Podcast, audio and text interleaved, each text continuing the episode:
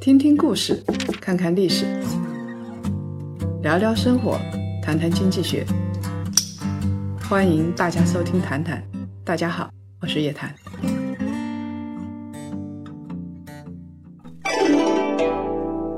马云说：“下一个世界首富一定在大健康领域。”今天有这样一趟旅程，既能深入体验世界一流的医疗健康技术，又能实地考察最具投资价值的领域。跟上夜谈财经行走的 MBA 孙立坚带队，澳大利亚价值投资之旅，带你发现未来十年的财富。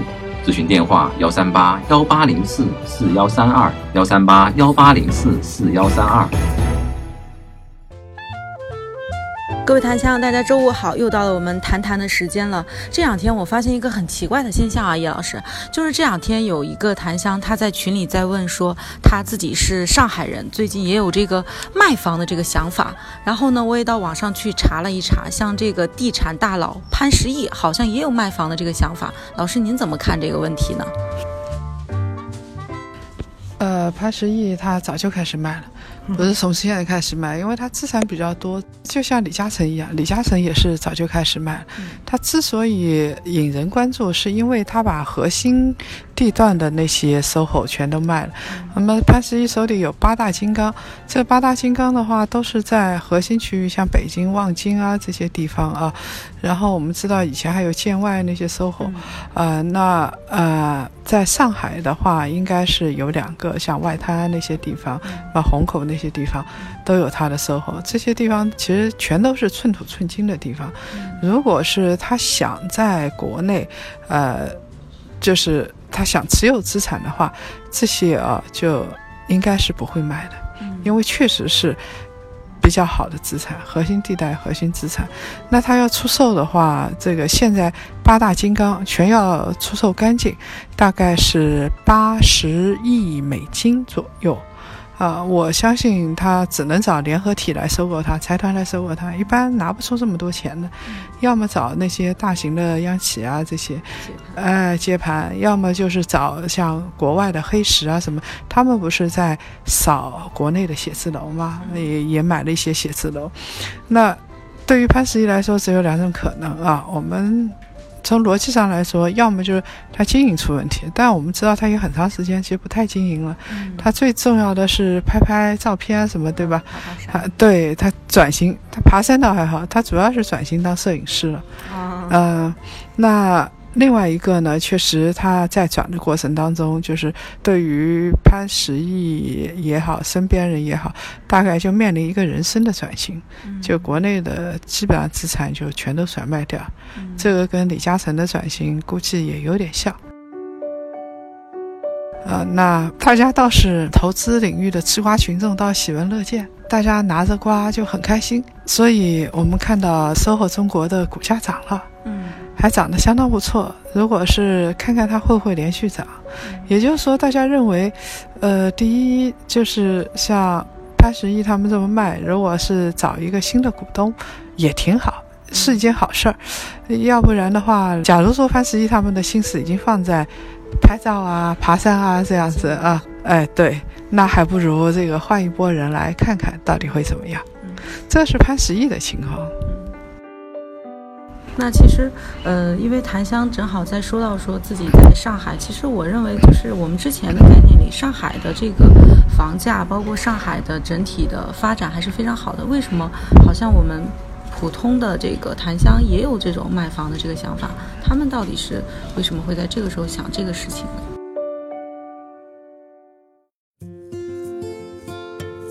呃，普通台箱卖房的话，每一个家庭都是不一样的啊。就是我倒是想跟大家分享一下，交流一下，因为从去年开始呢，我听到的问题已经不是说，哎呀，叶老师，我怎么买房，在哪儿买房？因为以前听到都是这些问题，这说明它是卖方市场，呃，房地产市场真的是很火爆。这两年下来之后，虽然一会儿说房价涨，一会儿房价低，但是。大家的心里是很清楚的，就是房住不炒，这个房地产新的时代开始了。所有的人对这一点心里都门清，所以他原来开始做，呃，就想着房地产能够赚大钱的那部分人，就开始逐渐逐渐退出市场了。那再怎么持有的话啊，也没有以前那么好了，对吧？比如两年涨个百分之五十，这种情况它不太会发生了。那出售的情况的话，就是原来的那波买的人在退出，新的买的人在进入。如果说，没有新的人买的话，那市场成交量就零，那它就是直线下跌。它其实降价降个多少也卖不出去了，那说明现在其实还是有人买，只不过这些人更加理智，他换了一波人来买。如果说以前买房地产大买特买的是炒作者，现在买房地产的这一部分是理智者，他的诉求是不一样的。像以前买，他主要是。涨价涨多少，对吧？现在买它主要是，哎，我租金回报有多少？所以也是檀香里头，我记得当时有个案例，呃，有一个其实他挺有钱的，不是买不起。他在上海虹桥那个板块，我们知道就开金博会地方挺好的嘛。他呢说还是在上海准备要买个房子，后来他想来想去没买。那他没买的理由就是他说这笔账算不过来。怎么也算不过来，而他当时买一个大平层，当时的报价大概是两千万。嗯，啊，这个平层呢，他问了一下周边，就是出租房子的情况。如果是按照两百平我们来算啊，就是一平大概是在十万或者九九万十万这样子。按照这样子来计算，那么它的租金回报率啊，百分之一都不到。嗯。要不他说，那我还不如每个月花个三万块钱，可以租到很好很好的房子了。那三万块钱一年，我最多就三十几万，嗯，三十六万，我租十年，三百六十万，嗯，那离两千万还远得很呢。对吧？他如果一次性的租个三十年。那也就解决了，还省了中间很多麻烦，所以这个檀香就属于比较理性。那现在他买房，他已经不考虑其他东西，他就考虑租金回报率了。只要租金回报率算不过来，他就不买。现在这样的购房者是挺多的，嗯，那我也是，我只要有时间。我就到各个城市，我就去跑中介，骑着单车溜达着走啊。上次我记得我说过我在成都看房地产的情况，然后其实最近这个在广州，然后在上海，我都是只要有时间，我就墙角那边一般都会有一个中介，我也去问了。现在确实一线城市的话，逐渐进入了买方市场。市场不是那么热啊，所以我想，潘石屹卖给谁却也是一个问题。如果他要卖的话，他肯定还会继续打折，因为他一次性的要拿出这笔钱啊，还要继续打折。大概的降价幅度是在百分之五到百分之十这样子，就看你房型怎么样，地段怎么样。同样的啊，有一个楼盘我去看了联排别墅，它都靠近马路，比较吵的。大概那个联排别墅估计都在两百平左右，它靠近马路的就卖八百多万。如果他急着要用钱的话，八百七十万能够到手。但是如果他不急着用钱，他又在就是小区里边比较好的区块，就最便宜也要九百二十万，这差百分之十。如果是这个你千万级别以上的房子。呃，我也去问了那个别墅啊，他当时在出售最贵的是绿城玫瑰园，一点三亿，它都是那个几亩的地，然后独创别墅啊。那个房子的话，你要讨价还价，估计一点二亿也能拿下来。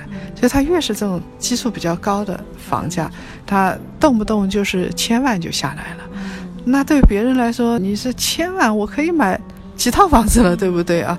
但是他因为他一套就要一点三万，然后两千多万的大概能够降个五十万、六十万这样子，啊，如果是四五十万的，那一般都是对价格比较敏感。就像菜市场，你买大龙虾的，它价格不太敏感；你买小白菜的，它价格很敏感。所以这样的人，如果他就卖四百万，然后你跟他讨价还价，大概卖个三百八、三百九这样子，那讨价还价是比较累的。大致是一个这样的情况，所以现在市场也在区分，就是房东也在区分。如果是急着要花钱的，他就降点价，打折一点。他未来不看好嘛？他也就卖。那有的就是他也不缺钱，说实在的。哎，也不着急，所以他就挂着看一看，看看我什么时候有人问，什么时候能出去。呃，我印象最深的就是有一对老夫妻了，上海本地人，手上有不少房子，他就准备出售。但他出售的时候，就是老太太就不肯，她就觉得我在我这个房子怎么怎么都好，怎么怎么都好。啊，不想卖。那她家里人就觉得呃现在情况不对了，我一定要卖了。所以同一个家庭，他们的感受也是不一样的。所以这个就短短两年的时间，已经发生很大变化了。我以前也会跟他们说，包括檀香们，以前我看的最多的是你房子买哪儿在哪里。我现在有些檀香会跟我说，呃，我在什么地方有多少套房子，我是不是该卖掉？这样的檀香还是蛮多的。那我们从这个普通的我们的檀香，再到这种资本大佬都在考虑就是卖房这件事情，那老师您是不是看到了一些宏观政策上的一些变化，导致在这个时间点集中出现这样的情况？宏观政策是二零一八年变化的，二零一八年当时房住不炒这个政策已经出来了，然后呢，租售同权政策已经出来了，在接下来唯一没有落地大政策，其实就房产税的事情。房产税因为牵动的东西太多，所以暂时还没出来。那其他的各个地方啊，各个城市，我看到的基本上限购限售。一方面户籍在放开，另外一方面房地产没有放开。那有的城市它的库存量非常高，可能可以消化十年甚至更高。所以这样的城市，它在放松的过程当中，包括大城市，我们看到啊，呃，像呃房贷利率在下降，居然。类似于像一线城市，居然有房贷利率下降了，那按理来说是放松，对吧？但现在人的预期已经变了，他们看到这样的新闻，已经觉得就是为了去库存，而不是放松，他们已经不朝好的方向去解读了。就是其实大家心理预期也已经发生了一个变化。如果是大家都比较看淡的时候，那想买房呢，你就好好看一看，好好挑选一下，现在说不定也是一个机会，对不对？呃，大家比较看淡的时候，当然还没有到极端的最低价。说实在的，为什么呢？因为就像我说的那一对夫妻，老太太还不想卖。如果有一天她彻底绝望，觉得房价就上不去了，她想卖了，啊，这就像股市里边再也没人说股市了，啊，啊，这都发誓要剁手，要那个要，呃，都要清仓啊。这样的时候，我们会觉得这个市场到底。现在市场是在下降，但是呢，不能说已经到底。那现在卖房的人。从我们在一线调查的情况来看，大概分成几种，一种就是他做生意的，就是做赔了，现在生意也不好做，他想把房子出掉，急着卖，大概这一类，呃，我们还是碰到过的。那么还有呢，就是不看好了，他觉得这个房价已经到高位了，起不来了，这样的人他就会会卖，或者是房地产太多了也会卖。那么手上全是房子，到时候收租，收租也是一体力活啊，那这样人也挺多的。第三类就是他已经移民出去了，现在就是这个在国外长居也分成两类，一类有钱人企业家就觉得，哎呀，这情况不好，我移出去，他早就移了。那国内呢，以前看着国内形势还不错，他北京或者上海或者深圳还留着房子，现在呢，他觉得也不必留了，他哎，他彻底看淡了。还有一类呢，就是以前一直是两地居住的，比如说日本租住，或者年轻时候就去日本了，这个国内住一住，所以国内呢他会留着房子，那他现在就觉得没有必要留了，就因为孩子读书就常住国外啦，或者就什么情况不回来了，基本上是分成这几类。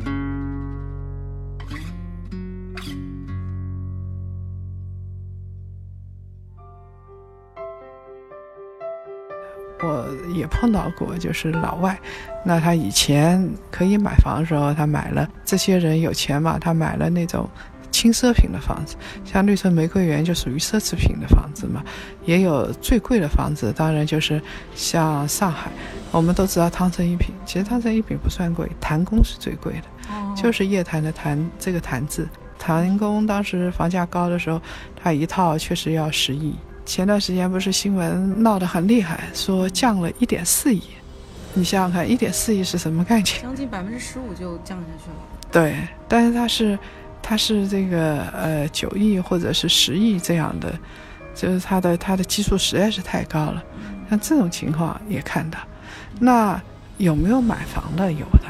这个我们刚才说都是卖房的啊，就是因为投资的关系，啊，因为现金流的关系，因为身份的关系，他有卖房的，然后也有买房。买房的话，主要就是几类人，就是现在就是实体的进入或者刚需的进入房地产市场是不少。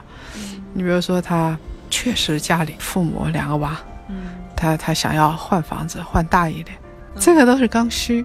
还有一种呢，是你像黑石这种买啊，买了那个写字楼，我们不是说写字楼空置率八年最高嘛？嗯，写字楼不好，但你写字楼不好，他就开始国外就开始一些大的基金就开始扫货，看看你这个房子如果在市中心改造改造可以搞得不错的，嗯，然后你现在那个价格弹性又很大，你一下子跌个百分之十五，那他就开始来。对，他就当抄底，讨价还价，因为他改造了之后，将来就作为他的资产，然后也可以出租的。他的租金回报率，这个在百分之一个租金回报率，如果在百分之四到百分之五，他就会可以作为长期资产配置的品种，就捏在手里了。对，他就不动了。这种情况其实是有的。那你以后会发现，市中心的这些核心资产都捏在这些大的资本手里，这就是他跟普通人不一样的地方。然后还有一些买房的，应该是或者是买地的。我见到一个企业，他做实体经济，那部分的地和房还是不错的。你比如说，我们刚才说这个写字楼空置率高，但有的区域写字楼空置率不高。嗯，你你像这个市中心陆家嘴下来了，空置率高了，但是它周边的有一些相对性价比比较好的。它的那个空置率是不高的，然后我们看到像物流的土地，它的价格也没跌，所以现在有的人就做物流的或者做这方面的，他跑马圈地的还挺多。像我们跑到华丰超鲜，他跑到那个启东，离上海比较近的地方，因为上海是不可能做这种传统的有些污染的制造业了嘛，他就跑到启东，电又便宜，便宜一半以上。啊，又又水又有水，那地便宜太多了，然后他就在那边大规模的拿地建厂，这个我们也可以理解啊。嗯嗯，所以其实现在我们在市场上有一些买的力量，也有一些卖的力量，主要还是总是卖的力量稍微占据上风一点，否则价格不会降。嗯。那其实今天我们也谈到了这个房产的一些问题，也解答了我们檀香关于说，呃，为什么普通人在卖，然后大佬也在卖的问题。那本期谈谈我们到这里就结束了，下一期我们继续聊。好嘞，檀香，下一次再见。